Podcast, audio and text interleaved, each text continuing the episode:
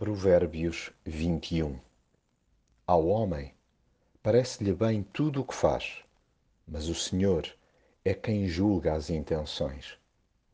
Quer queiramos, quer não, o curso da nossa vida está nas mãos de Deus, por mais força que façamos para nos agarrarmos ao volante da mesma. Devemos, com certeza, fazer escolhas em momentos-chave, mas convém pedir-lhe que nos ajude a aferir as nossas reais motivações há que fazer o trabalhinho de casa e vigiar a nossa velha natureza, que por sinal está aí sempre para as curvas, cheia de genica. O olhar altivo e o espírito orgulhoso são das primeiras coisinhas que se impõe controlar. Travemos igualmente a fundo quando nos depararmos com possibilidades de enriquecer à custa de mentiras. Não nos iludamos com algo que nos arrastará para a morte. Daí que também a violência a preguiça e a cobiça não sejam boas companheiras, muito menos conselheiras idóneas. Dispensemos sem cerimónia qualquer tipo de ajuda mal intencionada. Por isso, atenção redobrada com falsas testemunhas e gente perversa. Rodeemos-nos de pessoas que sabem escutar, pois são essas que, no pouco que dizem, nos podem conduzir às respostas que procuramos.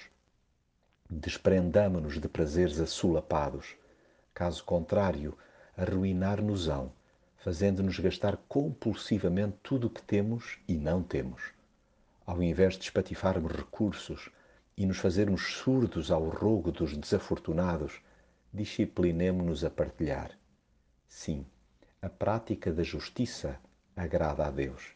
Sejamos intencionais no que damos e dizemos, pois os planos bem trabalhados dão bons resultados.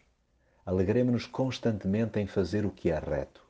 Aprendamos com os nossos próprios erros e não sejamos casmurros a ponto de os varrermos para baixo do tapete. Pugnemos pela generosidade, polvilhando-a com discrição e desfaremos inúmeras desavenças em potência. Mas nada de acanhamentos quando for para bater o pé em favor dos justos e honestos enfrentemos todos os bastiões da autossuficiência com inteligência. Um sábio pode atacar uma cidade defendida por heróis e derrubar as fortificações em que eles confiavam. Adotemos a simplicidade e a paz como lema de vida, contentando-nos com pouco, sem mania das grandezas.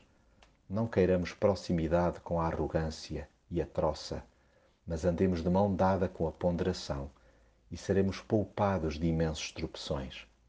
Jamais percamos a noção que Deus, na sua justiça, não permite que a sua vontade seja deturpada. Preparemos-nos bem para as batalhas do cotidiano. Contudo, tenhamos bem presente que é Ele quem dá a vitória.